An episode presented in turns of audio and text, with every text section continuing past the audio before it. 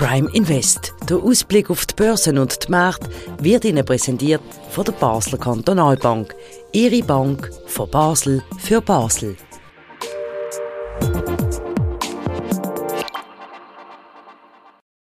Herzlich willkommen zu der ersten Ausgabe vom Prime Invest im Jahr 2024. Ich wünsche allen noch gutes Neues und das wünsche ich selbstverständlich auch unserem Stammgast in dieser Sendung, im Sandro Merino, im Anlagechef von der Basler Kantonalbank. Herzlich willkommen zurück. Haben Sie schöne Festtage gehabt? Ja, vielen Dank, Herr Keller. Ja, gut zurück seit dem 4. Äh, Januar. Es fühlt sich schon an, als wäre es ja schon länger als die paar Tage. Aber äh, man sagt, das Problem ist nicht, dass man zwischen Weihnachten und Neujahr muss schaffen, sondern dass man zwischen Neujahr und Weihnachten muss schaffen oder so. Sind so wieder, schon wieder mittendrin. Genau, und wir haben viele Themen uns vorgenommen. Sie haben einen ausführlichen Newsletter geschrieben, das schreiben Sie immer einmal in der Woche, kann ich sehr empfehlen. Findet man auf der Webseite von der BKB, ich tue es auch verlinken im Podcast. In aller Kürze, über was wollen wir reden? Nochmal kurz eine Bilanz zum letzten Jahr in ein paar Zahlen.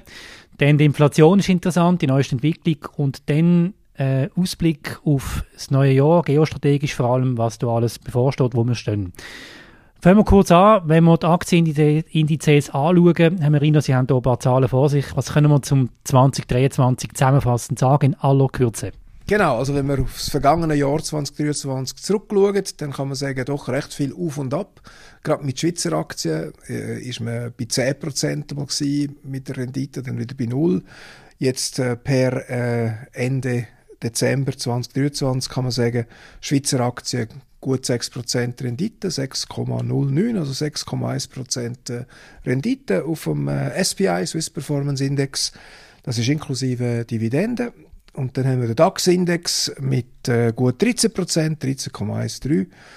US-Aktien äh, wieder hervorragend das Jahr. Ähm, S&P 500 14,93% und für äh, risikotolerante Investoren der Nasdaq-Index, der auch ziemlich volatil war letztes Jahr, aber doch schließt ab mit 31,72% Rendite. Das sind Schweizer Franken Rendite, also effektiv realisierte äh, Rendite vor Gebühren. Das sind Indexrendite, also nicht ganz äh, praktisch erreichbar, aber äh, mehr oder weniger sind das die Anlagerendite die 2023 äh, ähm, erzielt worden sind. Also durchaus äh, gutes äh, Anlagejahr. Vielleicht ein Punkt, der Nasdaq, das ist ja, ich meine, das ist der Index und trotzdem 31 Prozent, da ist Apple drin, ja. ähm, Alphabet ist drin, Google ist äh, dort drin, Meta ist drin, aber ich meine, das ist Wahnsinn. Also sie haben jetzt gesagt, wieder ein gutes Jahr, heisst denn das, wenn ich will Geld verdienen im 24, gehe ich einfach in Nasdaq? Es ist natürlich jetzt seit äh, bald, äh, wann haben wir das empfohlen? Ich glaube im, im Frühling 2016 haben wir gesagt, aus strategischen Gründen als Schweizer Franken-Investor eine gewisse Beimischung in der Nasdaq. Der Technologiesektor ist nicht so stark vertreten im Schweizer Aktienmarkt. Äh, hat bisher äh, durchaus Sinn gemacht. Das ist nicht eine, äh, äh eine lineare Reise. Es hat schon ein bisschen geholpert zwischendurch, aber äh, ich denke, äh, eine vernünftige, moderate Beimischung macht aus heutiger Sicht noch Sinn. Oder? Also, klar, die, die 31,72% sind natürlich eine Mischung mit diesen fabelhaften 7 Titel, wo die Hälfte vom Gewicht vom Nasdaq ausmachen, oder? Die grossen Apple und, und Meta etc., die sieben grossen Titel machen, machen viel aus, aber ähm, dennoch, äh, ich habe den Eindruck, dass die Technologien und dass die Unternehmen für die nächsten zehn Jahre auch gut aufgestellt sind, oder? Also, äh, und man soll nicht äh, äh, quasi übertreiben mit, äh, mit der Konzentration auf den Sektor, aber als Beimischung halten wir jedenfalls daran fest.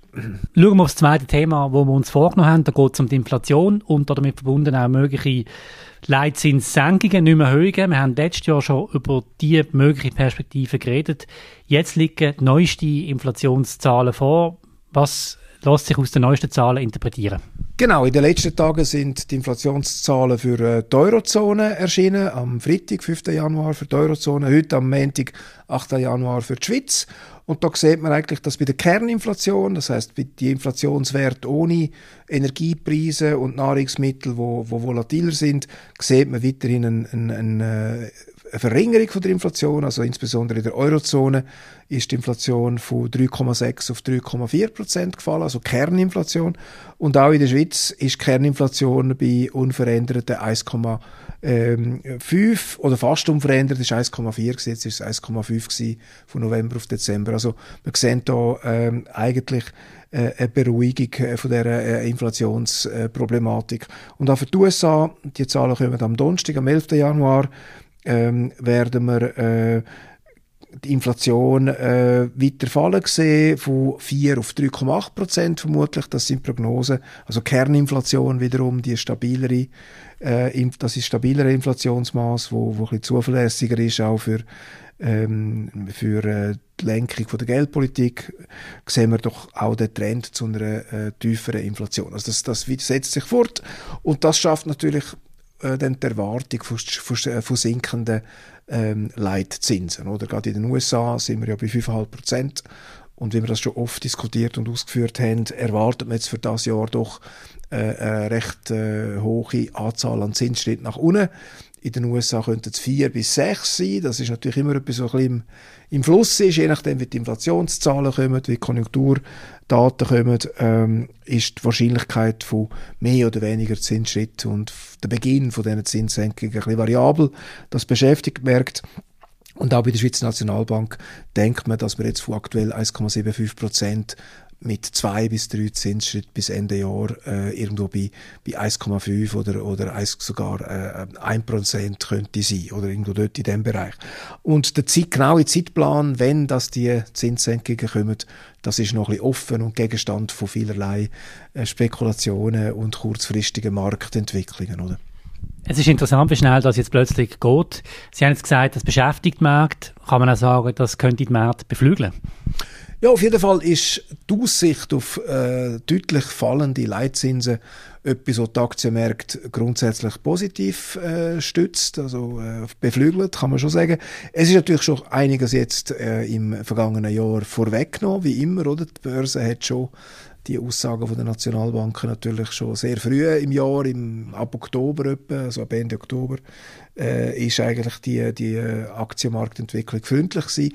Wir glauben, dass sich das fortsetzen könnte äh, in das Jahr. Auf der anderen Seite haben wir natürlich immer noch schwache Konjunktur. Auch da wird es äh, offen bleiben, wie das äh, gegen Ende Jahr aussieht, ob es da Beschleunigung gibt. Und wir haben natürlich auch die ganzen äh, geostrategischen äh, Risiken und Konflikte, die auch äh, un unberechenbar sind und jederzeit auch für, für unerwartete Entwicklungen sorgen Also wie immer äh, ein schwieriges Anlagejahr. Das führt mich zum dritten Teil von unserem Gespräch, geostrategische Perspektiven, wenn wir das anschauen, Sie haben das relativ detailliert aufgeführt. Jetzt ähm, reden wir mal über die wichtigsten Sachen. Da gehört sicher dazu, wie geht es weiter in die Ukraine? Und da gehört auch Taiwan dazu. Warum haben Sie die zwei Sachen draufgenommen?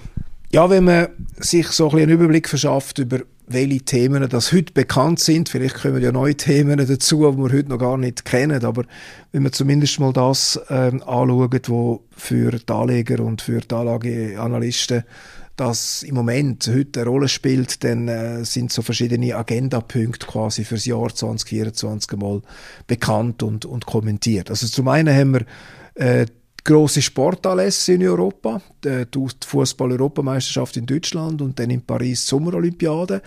Das sind immer so Ereignisse, die auch eine gewisse wirtschaftliche Bedeutung haben, zumindest für bestimmte Firmen, die in dem in dem ganzen äh, Sportbusiness auch, auch drin sind. Das äh, äh, ist nicht ganz vernachlässigbar. Also das ist wichtig, auch für, für Europa, wo doch eine Plattform wird sein und auch natürlich Sicherheitsrisiken. Man kann sich vorstellen, dass auch Sicherheitsaspekte besonders äh, betont werden sie bei diesen grossen Anlässen.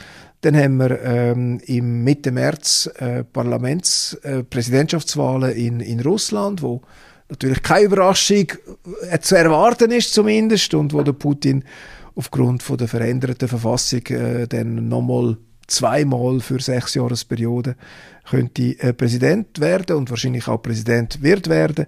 Dann wären auch per Ende März in der Ukraine Präsidentschafts- und Parlamentswahlen fällig, aber dort herrscht natürlich das Kriegsrecht wo das Parlament verabschiedet hat und äh, von dem her ist es unwahrscheinlich, dass Wahlen können äh, stattfinden unter diesen dramatischen Bedingungen. Dann haben wir schon ne, äh, nächste Woche in äh, Taiwan äh, Präsidentschafts- und Parlamentswahlen und das ist natürlich für China, ähm, für, für, also für die Volksrepublik China, ähm, äh, eine sehr, sehr kritisch äh, betrachtete Entwicklung, oder? Weil die jetzige äh, Partei, wo der, wo der Präsident stellt, äh, eher so einen Unabhängigkeitskurs fährt äh, für Taiwan und wenn sich das bestätigt, ähm, dann äh, muss China damit rechnen, dass eben der, Versuch, Taiwan sozusagen zu überzeugen, nicht, nicht sehr erfolgsversprechend aussieht. Und entsprechend ist, sind die Wahlen in Taiwan begleitet durch äh, militärisches Säbelrasseln, Militärmanöver, aber auch durch Einflussnahme in den sozialen Medien, durch die Volksrepublik China, um eben Kräfte äh, zu stärken, die quasi den Unabhängigkeitskurs weniger, weniger stark verfolgen. Und dann ganz entscheidend auch Ende Jahr die Präsidentschaftswahlen in den USA. Genau, Anfangs November ähm, ist die Frage natürlich, ob der Donald Trump das wieder könnte schaffen, Präsident zu werden. Das ist möglich. Das ist äh, im Moment sehr schwierig, da Prognosen zu stellen. Aber klar, es ist ein US-Wahljahr und das ist natürlich immer für für auch für die Börsen und, und für die Wirtschaft und, und für die Märkte immer ein riesen Thema und der ganze Wahlzirkus, sage ich jetzt einmal, der, der dürfte dann so gegen den, den Sommer äh, intensiv und, und und stark losgehen. Ist im Moment noch völlig unklar, wie da denn das Rennen am Ende wird aussehen, aber klar, Donald Trump ist da in prominenter Position. Haben in der Vergangenheit Börsen positiv auf Trump reagiert? Also wie ist das gesehen? Ja, das ist natürlich immer so schwierig, äh, so Aussagen zu machen, ob Wahljahr, also ich habe schon verschiedene Aussagen gehört, von Wahljahr sind gut für die Börse, von Wahljahr sind, sind nicht unbedingt äh, relevant fürs Geschehen an der Börse, aber es ist das Thema. Man versucht immer aus der Regierungsprogramm der Demokraten und Republikaner ähm, extrapolieren, was das heißen könnte für äh, die Wirtschaft in den USA, wo im Moment ja wenig Wachstum hat und je nachdem, was denn die Wahlversprechen sind und die, die Perspektiven sind äh, für die verschiedenen Programme, hat das sicher auch Einfluss auf, auf Börsen. Aber die Kausalität sehe ich jetzt nicht so stark, dass man da könnte direkt ableiten, es ist eine Wahl, also muss man jetzt unbedingt etwas machen. So einfach ist das nicht. Okay. Dann können Sie uns vielleicht zum Schluss sagen, auf was werden Sie am meisten schauen in diesem Jahr? Ja, sicher ähm, sind die, die geostrategischen Risiken um China, Taiwan, äh, mit den Wahlen, die jetzt gerade stattfinden, das könnte so ein bisschen äh, den Auftakt setzen, oder? Also unter welchem Zeichen steht das Jahr mit Bezug auf die Beziehungen zwischen dem Westen und, und China und die Wahlen könnten schon nächste Woche äh, in den Mittelpunkt rücken. Äh, bin gespannt, wie das jetzt irgendwie kommentiert wird seitens China und, und wie dort die Reaktionen sind. Ist im Moment wenig äh, im Bewusstsein, das Thema, aber es ist, äh, glaube ich, schon noch äh, ein wichtiges Ereignis. Und das ist generell natürlich das wichtigste Thema, wie, wie, entwickelt sich Beziehungen zwischen China, der EU und den USA äh, auch in diesem Jahr weiter. Wir haben ein bisschen Entspannung gesehen in der zweiten Jahreshälfte vom letzten Jahr. Ähm, aber ich glaube, das Ganze ist noch, ist noch äh, sehr unsicher. Das kann trügerisch sein, genau. Gut, ganz herzlichen Dank für Ihre Einschätzung, Herr Merino. Das war es von der ersten Ausgabe im neuen Jahr. Ich wünsche Ihnen weiterhin eine gute Woche. Vielen Dank, Herr Keller. Wir hören uns wieder nächste Woche. Vielen Dank für euer Interesse. Das war es von Prime Invest. Auch euch wünsche ich eine gute Woche. Abonniert den Podcast auf allen möglichen Podcast-Kanälen, wenn ihr es noch nicht gemacht habt. Dann sind ihr immer dabei bei diesen Einschätzungen von Herrn Merino oder anderen Angestellten von der Basel Kantonalbank mit einem Expertenblick, mit dem Lokalen auf das globale Geschehen. Herzlichen Dank, auf Wiedersehen.